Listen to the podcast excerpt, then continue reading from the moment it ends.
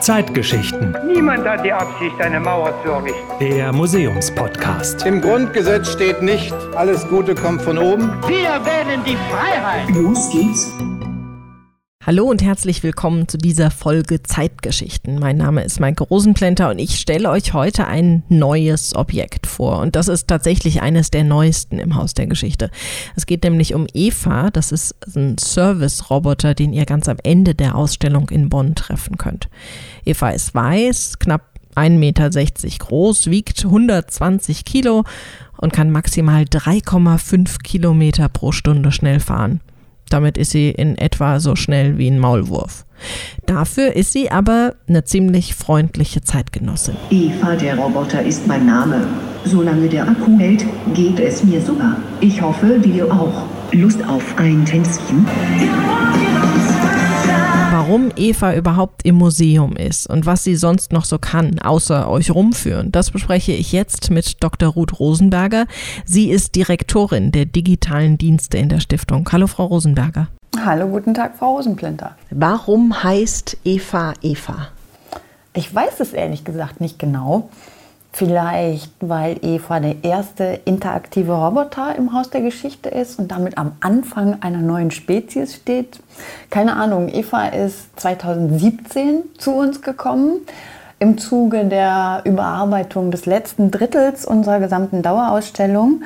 Und ähm, das Ausstellungsteam hat sich überlegt, welches Objekt das Thema Digitalisierung besonders gut repräsentieren kann. Und im Zuge dieser Phase hat sie den Namen bekommen, den sie bis heute trägt. Und Eva ist ein Roboterassistent. Wofür werden die eigentlich gebaut?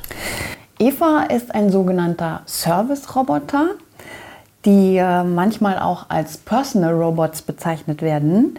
Solche Roboter erbringen Dienstleistungen für Menschen. Zum Beispiel gehören zu dieser Gruppe auch in vielen Haushalten bereits eingesetzte Staubsaugerroboter oder Mäh, also Rasenmähroboter oder vielleicht nicht in so vielen Haushalten eingesetzte äh, Schwimmbadreinigungsroboter. Genauso gehören zu dieser Gruppe aber auch Melkroboter, die sich also schon nicht mehr an einem unbelebten Fußboden oder an einer Schwimmbadfliese abarbeiten, sondern direkt mit der Kuh, also mit dem lebenden Wesen interagieren. Und das genau ist auch der Fall in dem größten Bereich, an dem ähm, derzeit an Service-Robotern geforscht und entwickelt wird, nämlich daran, solche Roboter in der Pflege von Menschen einzusetzen, indem diese Roboter einfache Unterstützung im Alltag beispielsweise für ältere Menschen oder für behinderte Menschen leisten. Sie müssen also richtig kommunizieren können. Sie müssen richtig interagieren können. Genau. Eva gehört zur vierten Generation der sogenannten Carobots. Diese Carobots werden seit den 90er Jahren vom Fraunhofer Institut in Stuttgart, vom Institut für Produktionstechnik und Automatisierung entwickelt. Und diese vierte Generation gibt es seit 2015 und sie ist ein Meilenstein, weil mit ihr eben dieser Durchbruch vom herkömmlichen Industrieroboter zum Service-Roboter gelungen ist, der eben mit Menschen kommunizieren und interagieren kann. Wie viele von Evas Art gibt es und wo werden die eingesetzt? Zu Eva gehört eigentlich, wenn man sich die Gruppe der bekannten äh, Service- oder Pflegeroboter anguckt, zum Beispiel auch der robbenförmige, flauschige Paro oder der große weiße humanoide Pepper. Evas direkte Geschwister, wissen wir, gibt es einen Paul, der im Saturnmarkt in Ingolstadt im Einsatz ist, dort Kunden Produkte zeigt, die sie suchen. Und ein weiterer Carobot 4 ist in der Lobby eines Hotels unterwegs und zeigt äh, den Gästen dort, äh, wo was im Haus ist, erläutert aktuelle Programme, die gerade angeboten werden oder Smalltalkt eben einfach mit ihnen. Jetzt ist das Haus der Geschichte ein zeithistorisches Museum. Warum ist sowas Aktuelles wie Eva in so einem Museum? Ja, ein Museum für Zeitgeschichte reicht bis in die Gegenwart rein und das Thema Digitalisierung ist eines, das uns in der Gegenwart sehr beschäftigt, aber eigentlich ist es eben auch schon ein historisches Thema. Nicht nur Eva wurde seit den 90er Jahren entwickelt, sondern zum Beispiel ähm, tritt seit den 90er Jahren auch das Internet zunehmend in unseren Alltag. Insofern ist Digitalisierung für uns ein zeithistorischer Prozess. Und Eva ist in doppelter Hinsicht eben sehr gut geeignet, um das in einer historischen Ausstellung zu veranschaulichen. Einerseits eben ist sie als Care Robot, als einer dieser exemplarischen äh, Service-Roboter eben ein tolles Objekt. Und gleichzeitig ist sie als digitale Besucherbegleiterin nochmal ein ganz besonderes Interaktionsinstrument in so unserer Ausstellung, indem sie also mit den Besucherinnen und Besuchern interagiert, führt sie nochmal einen zentralen Aspekt von Digitalisierung vor Augen, nämlich diese Interaktion zwischen Mensch und Roboter. Wie interagiert sie mit den Besuchern? Was sind so ihre Aufgaben?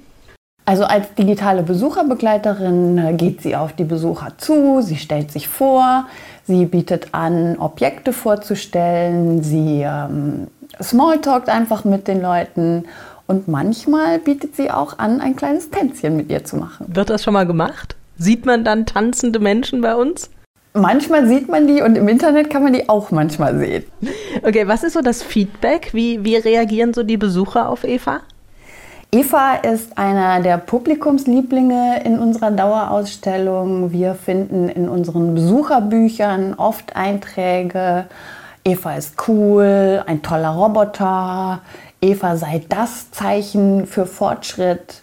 Manchmal steht aber auch da, dass Eva im Vergleich zu anderen KI-Assistenten, die unsere Besucher kennen, also zum Beispiel Siri oder Alexa, Eva äh, noch ein bisschen zu lernen hätte. Warum ist Eva da hinterher? Das sind einfach technische Fragen. Eva wird natürlich ständig weiterentwickelt äh, und die größte Komponente, die wir im Herbst letzten Jahres neu einführen konnten, ist Evas Spracherkennungssystem. Eva konnte zunächst nur auf ähm, einfache Ja-Nein-Antworten reagieren und inzwischen kann man viel freier mit ihr kommunizieren. Dieses Spracherkennungssystem ist die wichtigste Komponente, die äh, vollständig überarbeitet und erneuert wurde.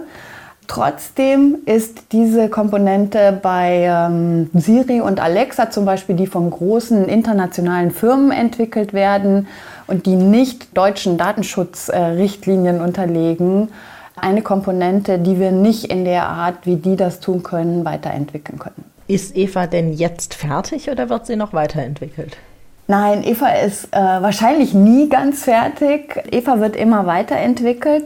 Wir haben zum Beispiel, als wir dieses neue Update zur Spracherkennung bekommen haben, mit Mojin Robotics, das ist die Firma, die Eva entwickelt, den Dialog, der bei uns angeboten wird, auch nochmal optimiert und auf unsere Situation angepasst. Und äh, dadurch bekommt Mojin Robotics von allen Anwendungskontexten, wo Care Robots im Einsatz sind, Feedback darüber, wie diese Roboter am besten einzusetzen sind. Und diese Informationen wiederum fließen in weitere grundlegende Weiterentwicklungen dieser Roboter ein. Insofern ist die Entwicklung da äh, gar keinenfalls an einem Ende angekommen, sondern weiterhin voll im Fluss. Das heißt, mit dieser neuen Sprachsoftware kann man sich auch noch besser mit Eva unterhalten und kann ihr eben dann auch Fragen stellen. Was sind so die beliebtesten Fragen, die ihr gestellt werden von den Besuchern?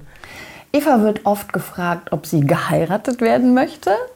Das scheint so eine, eine Art Spiel zu sein oder vielleicht auch ein Austesten, wie tatsächlich eben die Interaktion zwischen Mensch und Maschine funktioniert oder wo eben da auch die Grenzen sind. Äh, Eva wird aber auch gefragt, äh, welches ihr Lieblingsobjekt in der Ausstellung sei oder sie wird nach den Öffnungszeiten des Museums gefragt oder ob es ihr gut geht.